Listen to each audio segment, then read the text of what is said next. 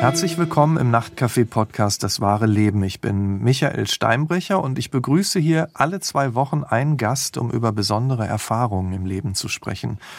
Heute rede ich mit Nathalie Stüben. Sie ist 36 und hat über viele Jahre ein äußerlich erfolgreiches Leben geführt, bis sie sich selbst eingestehen musste, dass sie alkoholkrank ist. Erstmal herzlich willkommen, Frau Stüben. Danke für die Einladung. Ja, sehr gerne. Ich bin sehr gespannt. Verraten Sie mir doch gleich mal, wie lange leben Sie jetzt schon Ihr Leben ganz ohne Alkohol?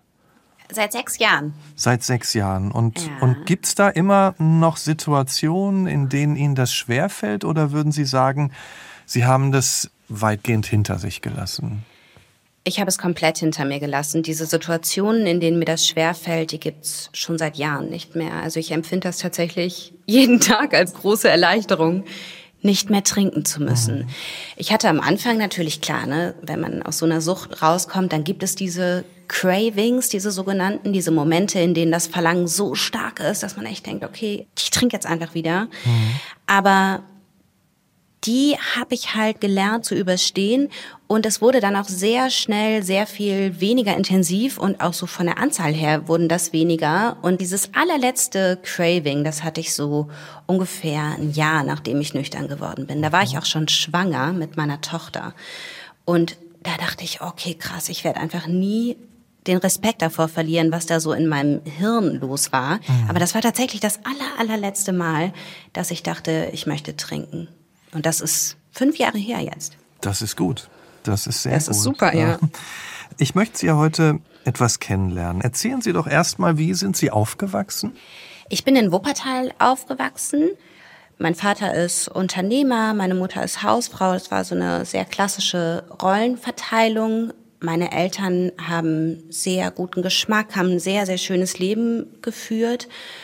In diesem Leben war allerdings Alkohol auch immer präsent. Jetzt gar nicht so im Übermaß oder so, aber so dieses typische schöne Glas Rotwein, dieser mhm. gute Wein am Abend, den haben meine Eltern dann schon zum Abendessen getrunken. Also wenn Sie sagen, Ihre Eltern hatten Geschmack, ich hörte auch so raus, Sie haben eine gewisse Kultur, gehörte dann in gewisser Weise der Wein zur Kultur dazu? Also war er Bestandteil? Ja, ja, ja so absolut. Mhm. Also das war so dieses klassische Genuss trinken, sag ich mal, wobei das zum Teil wahrscheinlich auch schon im riskanten Bereich war. Mhm. Aber die haben das echt zelebriert.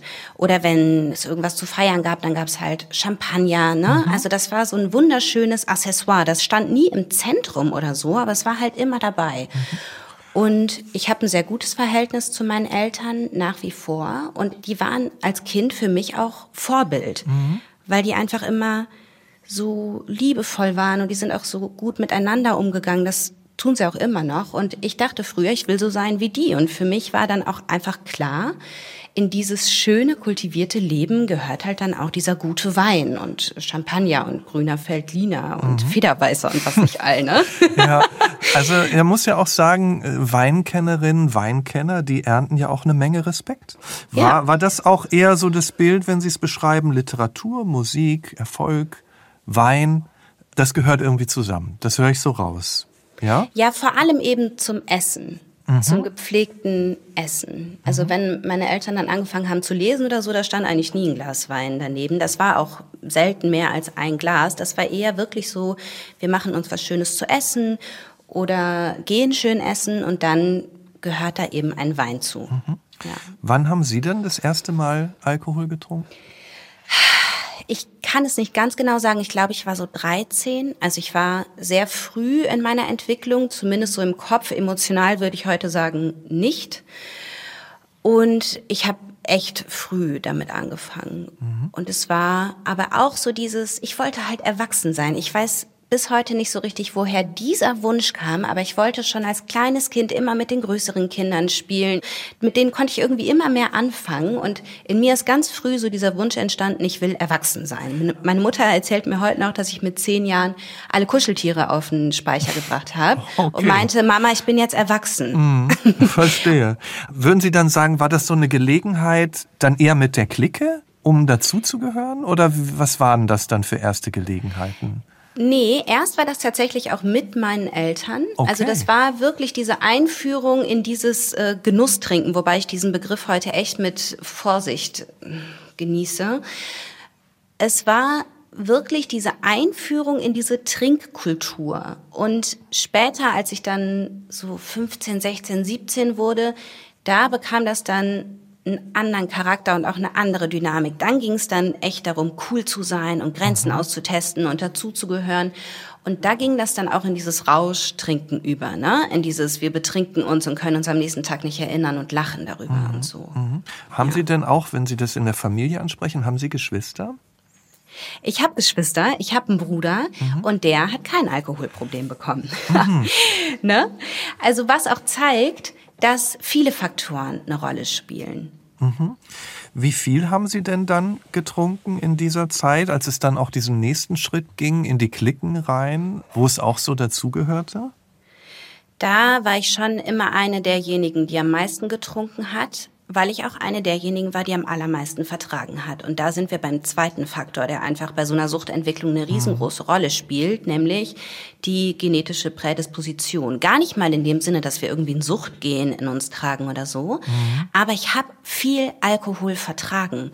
Und in diesem Umfeld, in dem es cool war, viel Alkohol zu vertragen, also jetzt in meiner Clique, ne, das fanden meine Eltern zum Beispiel gar nicht cool, dass ich mich irgendwie betrunken habe. Mhm da führt das dann eben dazu, dass ich viel trinke. Und wer früh viel trinkt, erhöht die Wahrscheinlichkeit, süchtig zu werden, eben massiv. Mhm.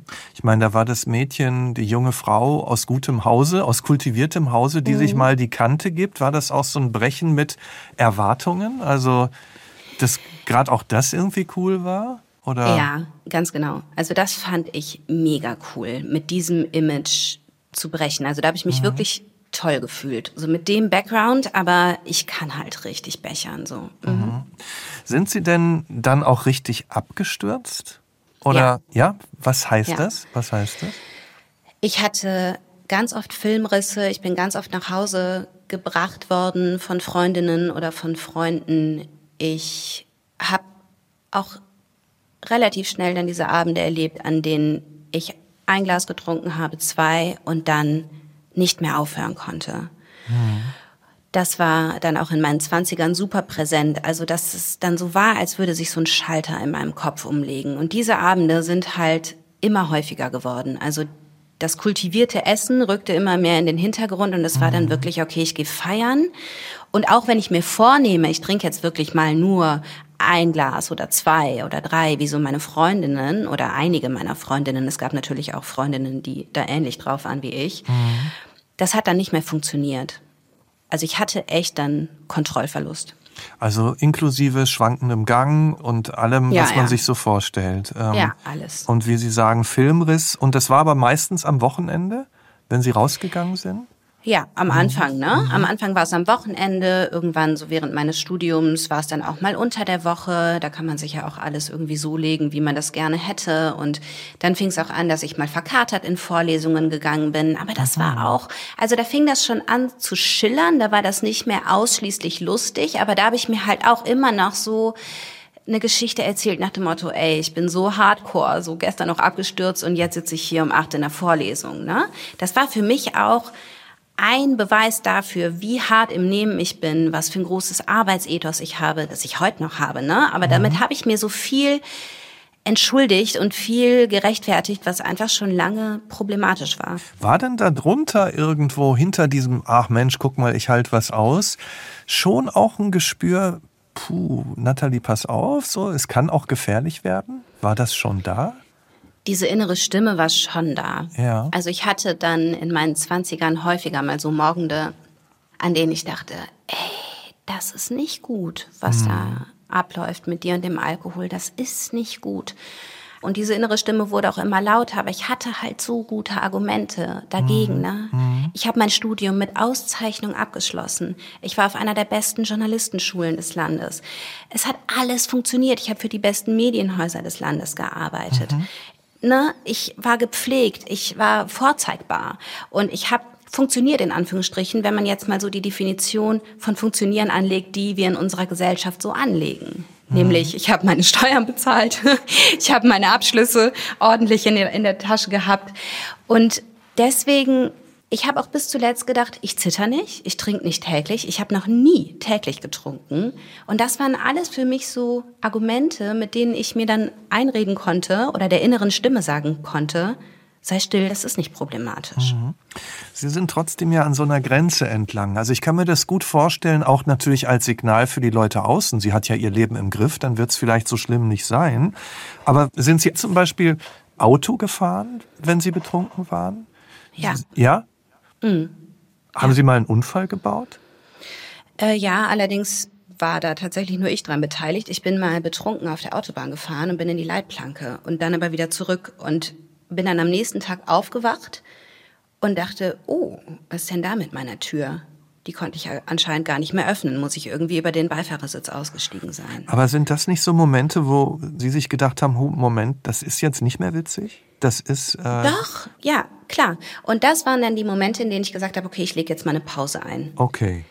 Und dann habe ich ein paar Wochen nicht getrunken, manchmal ein paar Monate. Ich habe auch mal meinen Frontzahn verloren bei so einem Absturz. Da habe ich mhm. mal ein Jahr nicht getrunken. Und das war für mich dann wiederum der Beweis, dass ich kein Problem habe, dass ich es ja lassen kann. Mhm. Und ich habe halt nicht erkannt, dass das auch ein Suchtmuster ist. Für mich war dieses tägliche Trinken mit zitternden Händen am Morgen, das war für mich Alkoholsucht. Aber Alkoholsucht hat halt so viele Facetten mhm. und dieses immer wieder Abstürzen mit Trinkpausen dazwischen ist halt eine davon. Mhm. Waren Sie damals in einer Beziehung? Ja.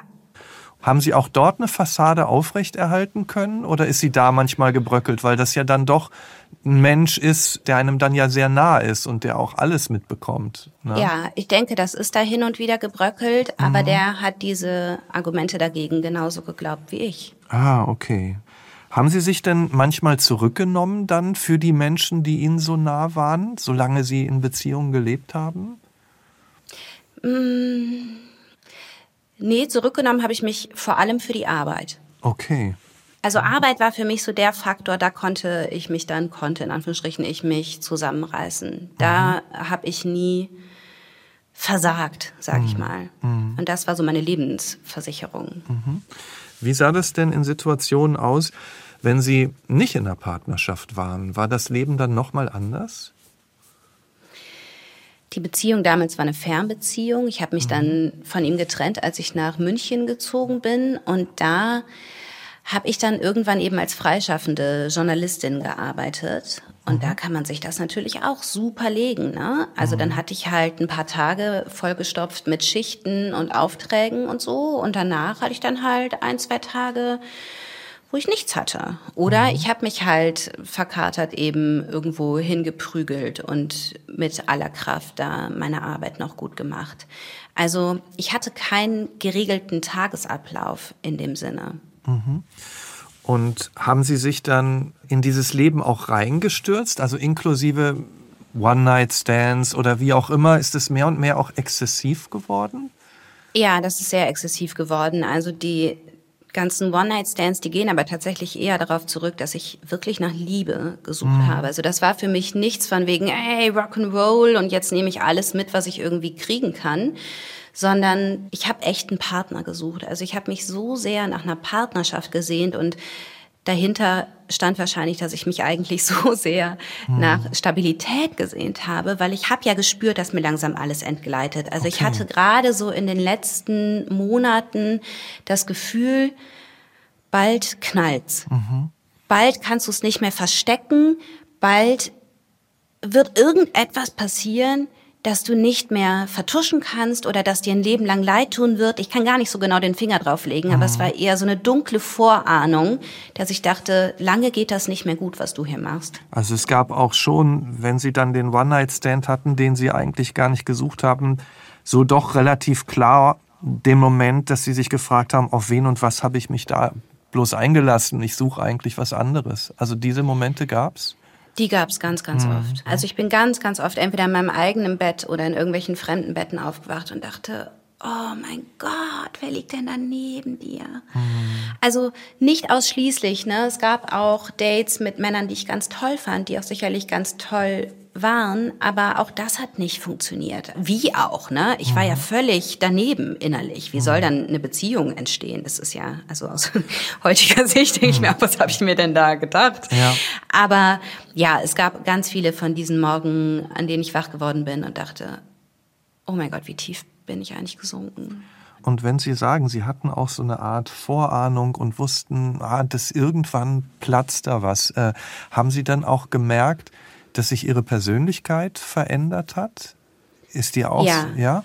In welche Richtung?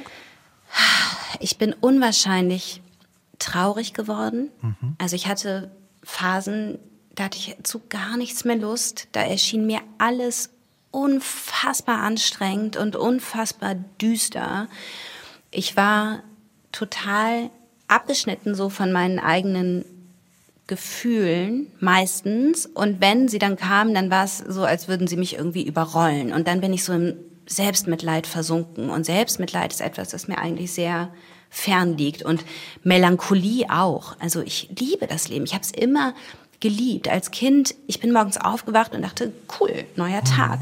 Und das hatte ich halt gar nicht mehr. Und woran ich mich auch erinnere, ist, dass ich mich gar nicht mehr so für die Leute, die ich liebe, freuen konnte. Mhm. Ich dachte dann immer nur so, boah, wieso klappt bei anderen so viel und wieso, wieso klappt das bei mir alles nicht und so. Ich war richtig missgünstig, mhm. was auch kein Charakterzug von mir ist. Gar nicht. Also ich kann mich so sehr mit Menschen freuen. Das merke ich ja jetzt wieder, wo sich alles wieder normalisiert hat in meiner Hirnchemie, Gott sei Dank, mhm.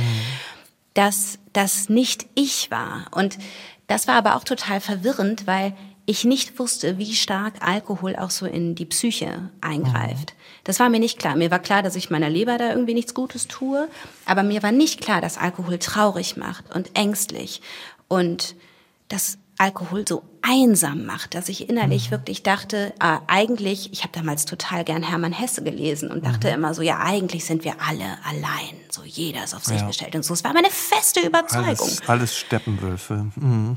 Ja. Und das war echt auch eine krasse Erkenntnis, als ich dann nüchtern geworden bin, zu sehen, das bin ich alles gar nicht. Das bin nicht ich. Das ist das, was dieser krasse Alkoholkonsum aus mir gemacht hat. Haben Sie sich denn in dieser Zeit gefragt, warum trinke ich überhaupt? Oder war das gar kein Thema? War Alkohol eher dann wieder der Ausweg aus diesen Fragen? Nur damit ich mich mal so reinversetzen kann. Also ganz zuletzt hatte Alkohol bei mir so eine Belohnungsfunktion. Ja. Ga ganz zuletzt. So hat es nicht angefangen. Das hat sich dann so entwickelt, dass ich, weil ich ja, wie gesagt, bis zuletzt immer noch mhm. gute Beiträge gemacht habe, gute Recherche abgeliefert habe, gute Schichten gemacht habe, dass ich dann dachte, so, und jetzt gönne ich mir was sozusagen. Mhm. Also vielleicht auch, weil ich so gehetzt war, weil ich so gestresst war, weil ich auch immer dachte, boah, jetzt habe ich hier irgendwie verkatert, zwei, drei Tage ausgenüchtert oder irgendwie nur die Hälfte gegeben, die ich eigentlich könnte. Jetzt muss ich das alles wieder aufholen. War dann also völlig gestresst und ich habe ja meine Freizeit schlussendlich mit Trinken verbracht. Ne? Mhm. Ich hatte also überhaupt keine Erholung mehr in dem Sinne. Und ich glaube, das war dann auch so ein Teufelskreis, dass ich dachte, ich muss ganz viel arbeiten, um das wieder aufzuholen. Und nachdem ich dann ganz viel gearbeitet hatte, war Alkohol für mich die einzige Möglichkeit, um im Kopf abschalten zu können. Also ich hatte keine anderen Strategien mehr, um irgendwie abzuschalten, als zu trinken. Also es war so eine Belohnungsabschalt-Kombi. Und das auf der Arbeit hat trotzdem weiter geklappt. Das muss man sich ja immer mal vorstellen. Das ist ja auch ein stressiger Job, als Journalistin zu arbeiten, abzuliefern und so weiter. Aber dieser Kreislauf hat weiter funktioniert oder hat es irgendwann auch angefangen zu bröckeln? Das hat tatsächlich funktioniert, ja. Hm. Aber ich glaube, es hätte nicht mehr lange funktioniert. Und wenn ich da jetzt so dran zurückdenke, ich hatte dann zum Beispiel einmal einen super toll recherchierten Beitrag, habe den dann verkatert eingesprochen und habe dann zum Beispiel den Straßennamen einmal falsch gesagt. Mhm. Also, ne, das sind Kleinigkeiten, aber das geht natürlich nicht im Journalismus. Daran macht sich ja eigentlich fest, ob jemand ja. ordentlich arbeitet oder nicht, ob Zahlen richtig sind, ob Namen richtig sind und so. Und da muss ich jetzt im Nachhinein, das würde mir heute halt wahrscheinlich nicht mehr passieren. Also, oder klar, sowas kann immer passieren, aber da, da dachte ich schon, okay, da hattest du einfach so kleine Aussetzer. Aber das lief immer noch so mit, das fiel nicht auf. Hat man Ihnen das denn, also ich rede jetzt mal von dieser Schlussphase, Sie sagen ja, lange, lange war die Fassade eigentlich komplett, aber hat man es Ihnen dann irgendwann auch angesehen? Ich glaube schon. Also mein Gesicht war aufgedunsen. Ich habe ja auch viel mehr gewogen. Ich meine, gut, das ist jetzt kein Hinweis darauf, ob jemand äh, mhm. viel Alkohol konsumiert zwangsläufig, aber also ich glaube, meinem Gesicht hätte man es schon ansehen können. Und ich muss auch sagen, im Nachhinein, ich meine, ich bin ja teilweise auch nach solchen Nächten in Schichten gegangen und dann sitzt man da im Großraumbüro. Da müssen Leute gerochen haben, dass ja. ich Alkohol getrunken habe. Aber es ist auch wahnsinnig schwer, jemanden darauf anzusprechen. Mhm. Und um nochmal zu dem zurückzukommen, was ich eben gesagt habe, es hat ja geklappt, ich habe meine Arbeit ja gemacht. Und ja. dann fragen die Leute halt auch nicht so schnell. Wenn ich jetzt da voll versagt hätte und andere meine Arbeit hätten machen müssen, dann mhm. wahrscheinlich schon eher. Aber so weit ist es ja nicht gekommen. Aber wenn ich mir vorstelle, Sie haben ja gesagt, Sie sind trauriger geworden. Sie konnten sich für die Menschen, die Sie geliebt haben, nicht mehr so freuen. Man konnte es Ihnen vielleicht auch äußerlich ansehen. Was ist denn mit Ihrer Familie, mit Freundinnen, mit Freunden, mit den Menschen, die Ihnen ganz nah waren? Haben die da eine Veränderung gemerkt? Haben haben die gefragt, Nathalie, was ist mit dir los? Irgendwie, du bist doch anders geworden? Ja, aber es hat keiner auf Alkohol zurückgeführt. Eine Freundin von mir, als ich ihr dann gesagt habe, du, ich hatte ein Alkoholproblem, ich habe aufgehört, die meinte zu mir, ach so, der Alkohol war dein Problem. Ich dachte, die ganzen Typen. Mhm. Und meine Mutter sagt heute noch, ich dachte, du wärst so unglücklich, weil du dich zu dick gefühlt hast. Und beides stimmte ja, ne? Ich war ja mhm. total unglücklich, weil ich Single war irgendwie mit Ende 20. Ich war total unglücklich, weil ich für mein Empfinden viel zu dick war. Aber das war halt nicht das Kernproblem. Das waren halt so Nebenkriegsschauplätze. Das waren irgendwie die Symptome, wenn man so will. Ja, mhm. genau. Ja. Und beiden ist es wie Schuppen von den Augen gefallen, als ich dann gesagt habe, ich habe ein Alkoholproblem, ich höre ganz auf zu trinken, mhm. sonst fahre ich mein Leben vor die Wand. Meinten beide, ach so, ah ja, natürlich, jetzt ergibt alles Sinn, so nach dem Motto. Mhm. Aber währenddessen, n -n. Wie sah es denn in Ihnen aus? Waren Sie verzweifelt? Haben Sie sich Vorwürfe gemacht? Haben Sie sich geschämt?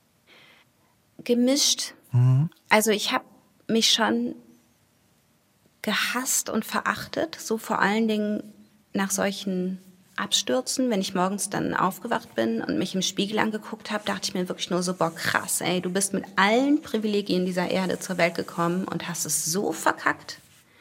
Was hättest du aus deinem Leben machen können? Wahnsinn, du Versagerin.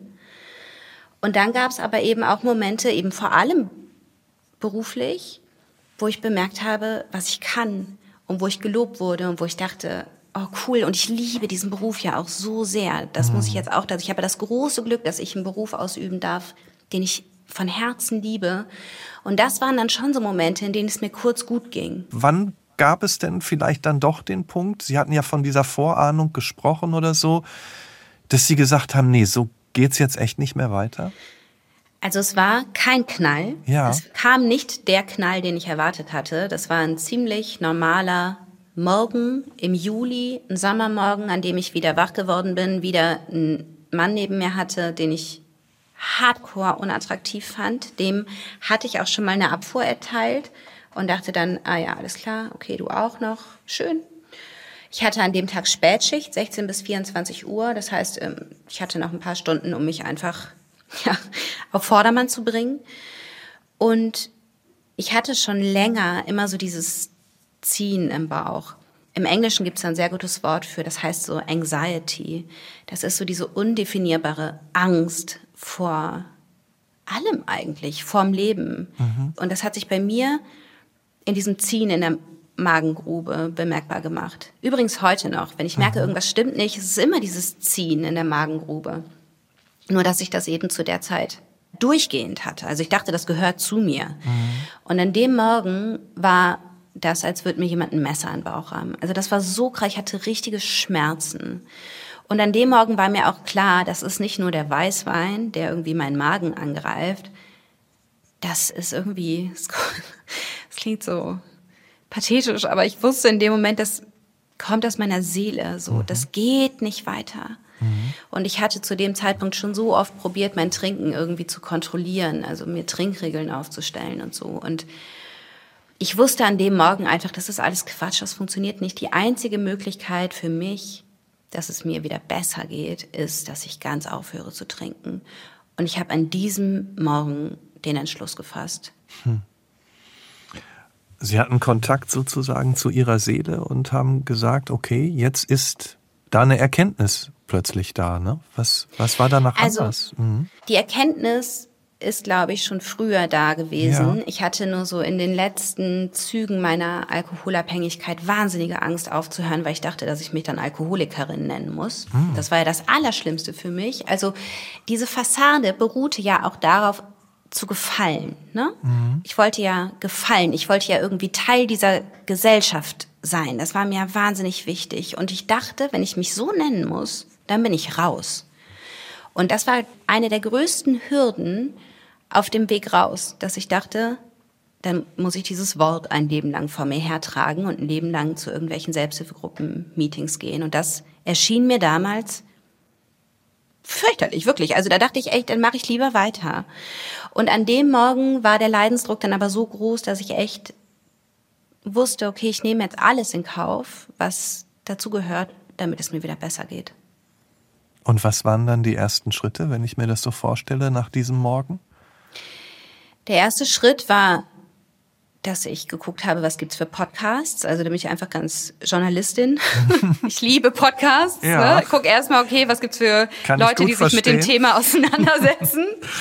In Podcasts kommt oft viel Fachwissen gut rüber so. Mhm. Und dann bin ich zur Arbeit gegangen und als ich nach Hause gekommen bin, habe ich mir halt nicht irgendwie massenweise Essen bestellt, sondern ich habe mir halt Bücher bestellt und habe geguckt, was gibt es da mhm. an Literatur. Und ich habe noch an dem Tag angefangen, Podcasts zu hören und ich habe so damals einen gehört, der hieß The Bubble Hour. Da haben vorrangig Frauen darüber gesprochen, wie sie in diese Sucht reingerutscht sind und wie sie wieder rausgefunden haben. Also im Grunde so eine digitale Selbsthilfegruppe. Ja. ja. Und diese Geschichten habe ich, oh Gott, ich habe also wirklich in jeder freien Minute habe ich mich fortan mit diesem Thema beschäftigt, habe diese mhm. Podcasts mhm. gehört, habe Bücher gelesen, habe halt angefangen, mich da einzuarbeiten.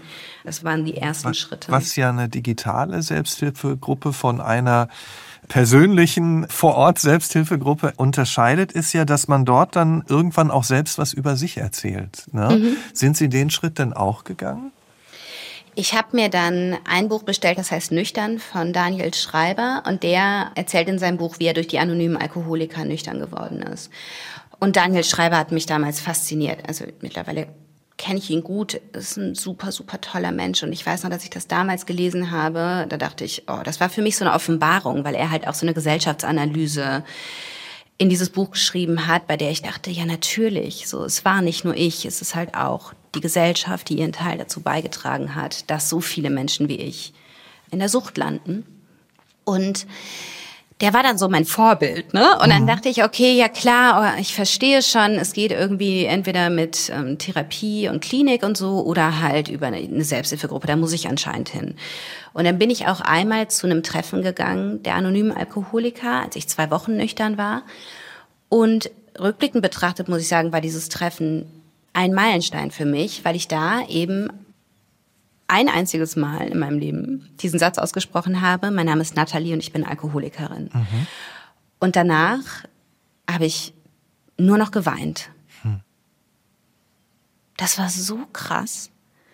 Also das war so heftig. Und diese zehn, zwölf Menschen saßen um mich herum und reichten mir einfach nur Taschentücher. Also die haben, jeder hat haargenau verstanden, wie ich mich fühle.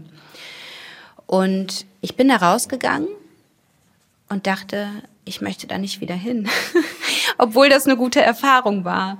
Und dann bin ich halt auf einen Text gestoßen von einer amerikanischen Autorin, Holly Whitaker heißt die, die ähm, einen Text geschrieben hat, der heißt Hi, my name is Holly and I'm not an alcoholic. Also hallo, mein Name ist Holly und ich bin keine Alkoholikerin, indem sie dann aufgeschlüsselt hat, warum sie dieses Wort für sich nicht verwendet. Und ein Argument ist zum Beispiel, dass sie sagt, Raucherinnen und Raucher sagen auch nicht ihr Leben lang, ich war Raucherin oder bin Raucherin oder ich bin Kokaholiker oder ich bin Cannabissüchtig oder so. Mhm. Wieso machen wir bei Alkohol da so einen Unterschied?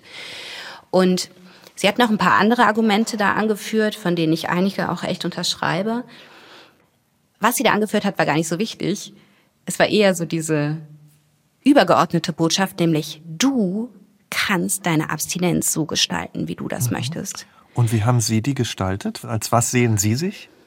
Ich habe mich nach diesem Text getraut, nicht zu diesen Meetings zu gehen mhm. und mir meinen eigenen Weg zusammen zu puzzeln. Ich betrachte mich heute als geheilt. Das ist auch sowas, da werden jetzt einige die Hände über dem Kopf zusammenschlagen. Ne? Das ist weil viele ja sagen, es ist eigentlich ein Leben lang ein Thema. Genau, weil viele sagen einmal Alkoholikerin, immer Alkoholikerin. Das sehe ich tatsächlich nicht so, weil da so mitschwingt, dass zu einem gesunden Leben dazu gehört, Alkohol trinken zu können. Aber wenn man mich jetzt heute anguckt und man zum Beispiel die ICD-10-Kriterien anlegt, anhand derer eine Alkoholabhängigkeit diagnostiziert wird, Keins trifft auf mich zu. Ich bin geheilt. Ich bin nicht mehr alkoholabhängig. Und da muss ich einfach sagen, ja, ich hatte ein Alkoholproblem, ich war abhängig und ich werde in meinem Leben besser nie wieder Alkohol anfassen. Habe ich auch überhaupt kein Bedürfnis zu. Aber ich bin heute keine Alkoholikerin mehr. Mhm. Ich bin Natalie, ich bin selbstbestimmt, ich bin frei.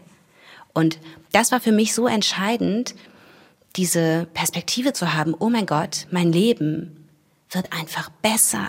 Ich gewinne.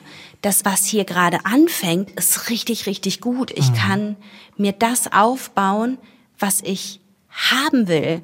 Und ich kann mich so nennen, wie ich will. Und ich kann das so machen, wie ich will. Ich kann mir eine Sprache suchen, die mich pusht und die mich stützt und die mich immer wieder daran erinnert, dass es was Gutes ist, was ich hier mache.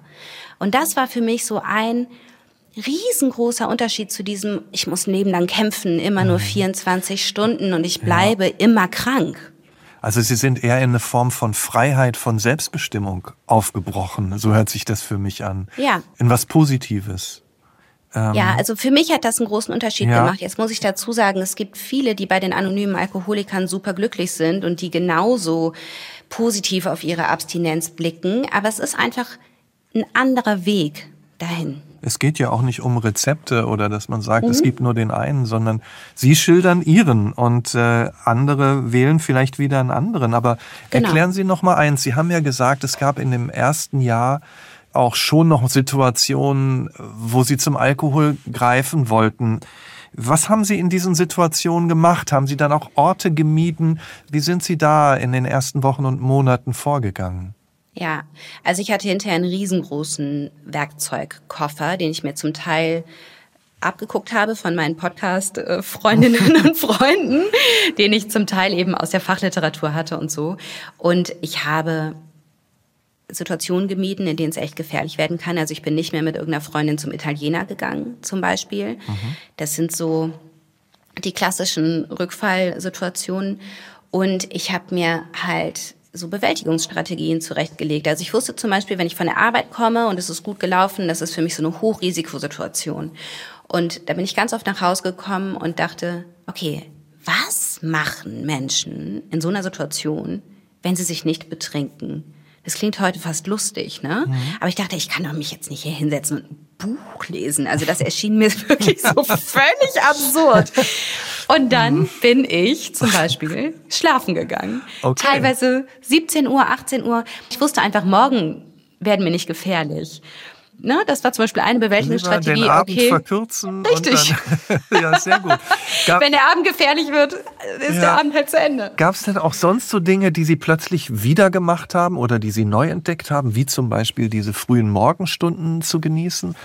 Ja? ja, ganz viel. Also mhm. ich habe zum Beispiel bemerkt, dass ich wieder Lust hatte, mich zu bewegen. Ich hatte als Kind einen ganz ausgeprägten Bewegungsdrang. Ich habe so viel Sport gemacht, so viel getanzt und geturnt und was nicht all. Ich bin halt alle Strecken mit dem Fahrrad gefahren. Ich habe wieder angefangen zu joggen. Und dann kam eine meiner besten Freundinnen zu mir, meinte so, ey, ich gehe zum Yoga, kommst du mit? Und ich dachte nur so, ey, auf gar keinen Fall. Ich fange jetzt nicht an mit Yoga. Wie Klischee ist das denn? Ne? Oh. Mhm.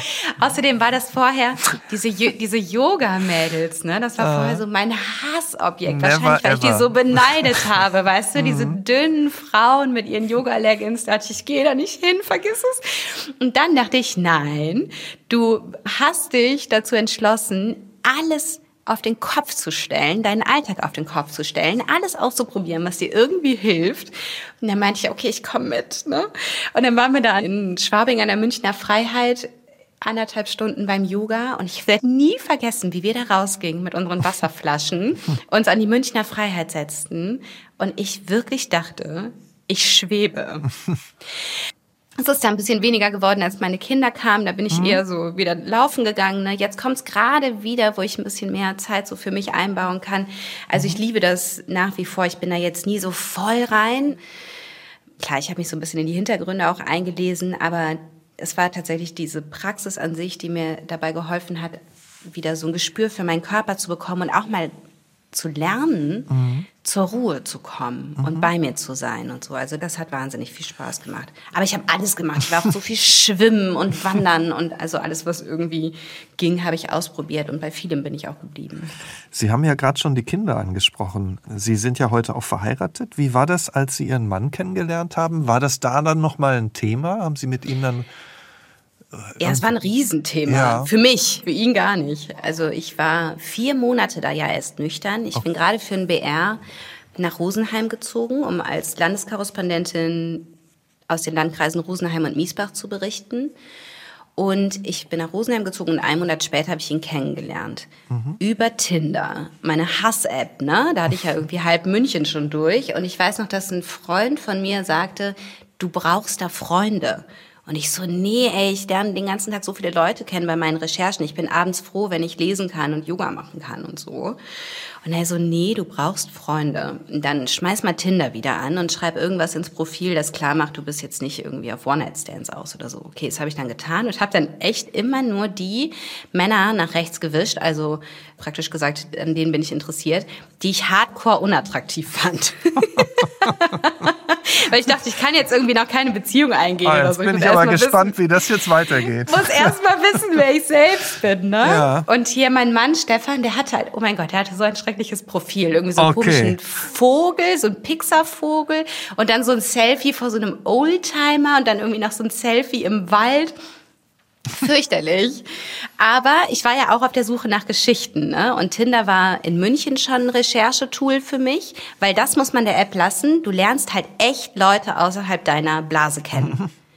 Also die würdest du über deine Bekannten im Leben nicht kennenlernen, mit denen gehst du plötzlich einen Kaffee trinken und denkst dir so, okay, krass, was es alles gibt. Das ist, kann auch hochinteressant sein.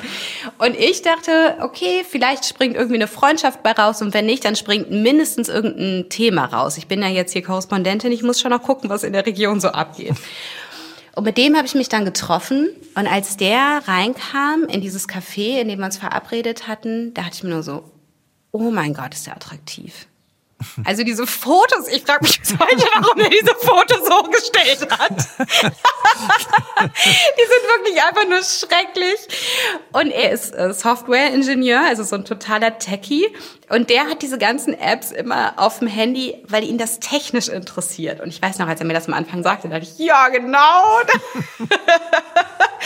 Aber wir haben dann echt zufällig gematcht. Der hatte irgendwie drei Frauen nach rechts gewischt und eine davon war ich.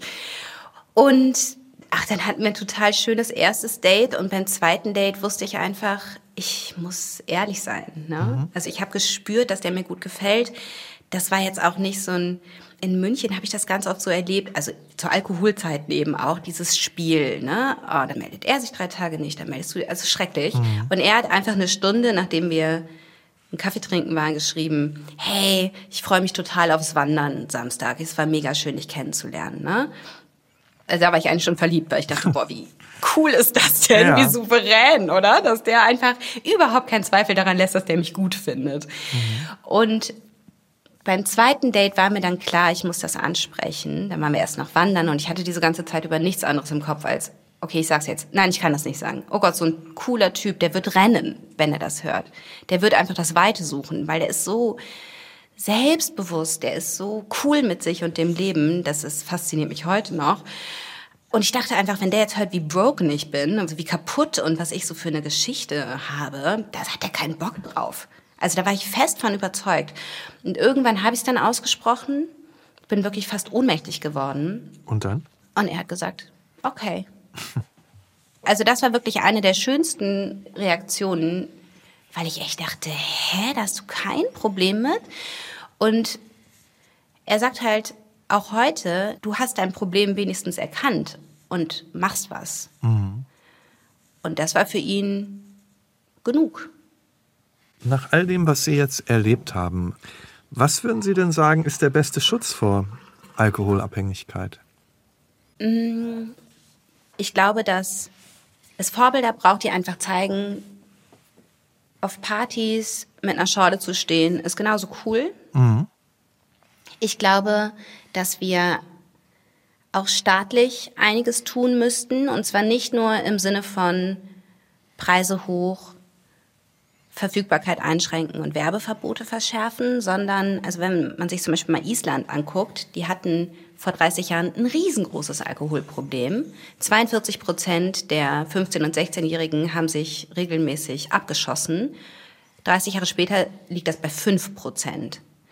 Und die haben zum Beispiel einfach stärkere Gesetze eingeführt, haben aber gleichzeitig auch dafür gesorgt, dass sich dieses ganze Klima verändert, indem Eltern zum Beispiel unterschreiben, ich garantiere dafür, dass ich darauf achte, dass mein Kind nicht trinkt, wenn sie irgendwie eine Party feiert. Mhm. Und dass ich keinen Alkohol kaufe. Diese Unterschrift ist freiwillig, das hat aber gewirkt. Und Island hat massiv investiert darein, dass alle Kinder tolle Freizeitaktivitäten mitmachen dürfen. Also Kampfsport, Theater, Musik, andere Sportarten.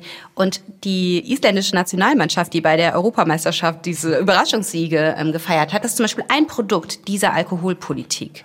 Weil isländische Jugendliche einfach irgendwann gemerkt haben, oh cool, also diesen Rausch kann ich mir auch anders holen, nämlich in gemeinsamen Sportaktivitäten, in gemeinsamen Aufführungen mhm. und so. Aber gehört dazu dann bei Ihrer Geschichte nicht auch, wenn Sie über dieses Klima, über eine andere Kultur sprechen, Sie hatten ja Kultur, Sie hatten ja Freizeitbeschäftigung, dass eben dieses regelmäßige Gläschen Wein auch gefährlich werden kann, dass man so in diesen kultivierten Kreisen einfach als dazugehörig empfindet? Ja, und das gehört eben auch dazu. Es muss stärker in die Köpfe, dass wir es da mit einer hochgefährlichen Droge zu tun haben und eben nicht mit einem Genussmittel.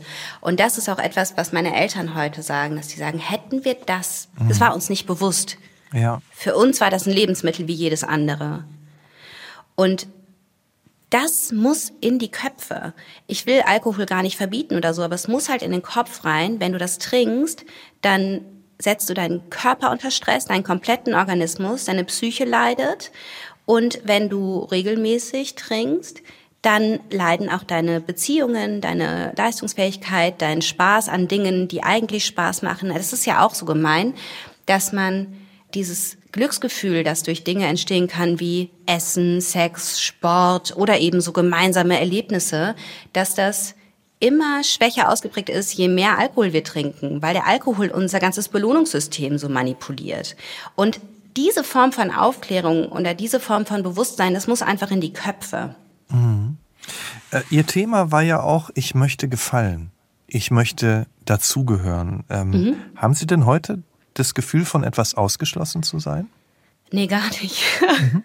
Das war ja eins der größten Aha-Erlebnisse, dass ich jetzt so im Leben stehe und ich gefalle immer noch nicht allen, das geht ja auch gar nicht, ne? Aber ich gefalle den Leuten, bei denen es mir drauf ankommt, meinem Mann, meinen Kindern mhm. und mir. Wenn ich das so höre, wie wichtig Ihnen das Thema ist und wie sehr es ja auch ähm, zu Ihrem Leben gehört, wie wichtig ist es Ihnen auch wiederum Erfahrungen weiterzugeben und sich auch beruflich mit dem Thema zu beschäftigen? Ja, das ist ja mittlerweile tatsächlich mein Standbein geworden. Also ich habe 2019 dann selbst einen Podcast gestartet. Als ich diese amerikanischen Podcasts gehört habe, dachte ich immer, oh, ich glaube, sowas braucht es auch dringend für Deutschland. Und ähm, wer wäre besser geeignet als ich mit meiner Radioerfahrung und so, das zu machen? Und ich habe mich aber einfach noch viel zu lange geschämt. Und da war eigentlich Stefan, also mein Mann, auch die treibende Kraft, weil der immer wieder gesagt hat, du, was mit deinem Podcast? Und guck mal, hier ist ein schönes Podcast-Mikrofon für deinen Podcast und so. Sanft dahin gedrückt. Genau, weil der eben bemerkt hat, wie wichtig mir das ist. Ja. Und irgendwann habe ich dann gesagt, okay, weißt du was, ich mach's. Da war ich dann auch so weit emotional und mit meiner ganzen äh, Aufräumarbeit und wer bin ich und was will ich und so, dass ich dachte, okay, das ist mir so wichtig, egal was das für Konsequenzen haben wird, ich muss das einfach machen. Und der Podcast ist dann an den Start gegangen und ist echt von Tag eins durch die Decke gegangen. Ich hatte dann noch so ein 30-Tage-Programm entwickelt, das ist auch durch die Decke gegangen. Und Super. dann wurde das mhm. immer größer. Mittlerweile habe ich noch einen YouTube-Kanal. Die Programme sind schön aufgemacht und so. Ich beschäftige mittlerweile fünf Mitarbeiterinnen und Mitarbeiter und habe dann irgendwann eben beim BR gekündigt, weil das ja, zwei Jobs kann man sich ja vorstellen, das ist einfach viel zu viel. Mhm. Als dann klar wurde, okay, ich kann davon leben und ja, jetzt kann ich eben meine Begeisterung für meine Arbeit in diesen Bereich stecken. Und das empfinde ich tatsächlich als großes Geschenk. Ich glaube auch, dass mir das in meiner Abstinenz echt geholfen hat. Ja. Was würden Sie denn sagen, ist Ihnen heute im Leben wichtig? Nach all dem? Meine Familie, meine Gesundheit, meine Arbeit nach wie vor. Ja, das sind eigentlich die großen drei Punkte. Und ich habe einfach Lust, mit meiner Arbeit was zu verändern. Ich habe Lust, meinen Kindern ein schönes Zuhause zu geben. Und ich habe einfach Lust, Freundschaften zu leben und schöne Erinnerungen zu kreieren. Und so wie Sie gesagt haben, Sie selbst sind sich auch wichtig. Ich bin mir auch wieder wichtig, ja. Mhm. Das war auch ein langer Weg, aber ich bin mittlerweile ziemlich gut darin, mhm. auf mich zu achten und mich um mich zu kümmern. Also nicht immer, ne? Es gibt immer noch Phasen, wo ich denke, oh Gott, wieso ist jetzt plötzlich wieder so viel? Wolltest du dann doch wieder irgendwelchen Leuten gefallen, obwohl du eigentlich wusstest, das hätte jetzt nicht sein sollen, so, weil das, du kannst es gerade nicht leisten. Das wird wahrscheinlich auch nie aufhören, aber so die Basis, das Fundament, das stimmt jetzt. Vielen Dank. Frau Stüben, und alles Gute in all den Bereichen, die Sie aufgezählt haben. Dankeschön, ich danke. Und vielen Dank auch an Sie fürs Zuhören und denken Sie dran, wenn Ihnen dieser Podcast gefällt, abonnieren Sie ihn einfach, empfehlen Sie ihn gerne weiter. Und wenn Sie selbst mal hier über Ihr Leben sprechen wollen, dann können Sie uns einfach schreiben. Vielleicht treffen wir uns dann bald schon hier im Nachtcafé-Podcast Das wahre Leben. Ich bin Michael Steinbrecher. Wir hören uns. Nochmal danke, Frau Stüben. Ich danke Ihnen. Thank you.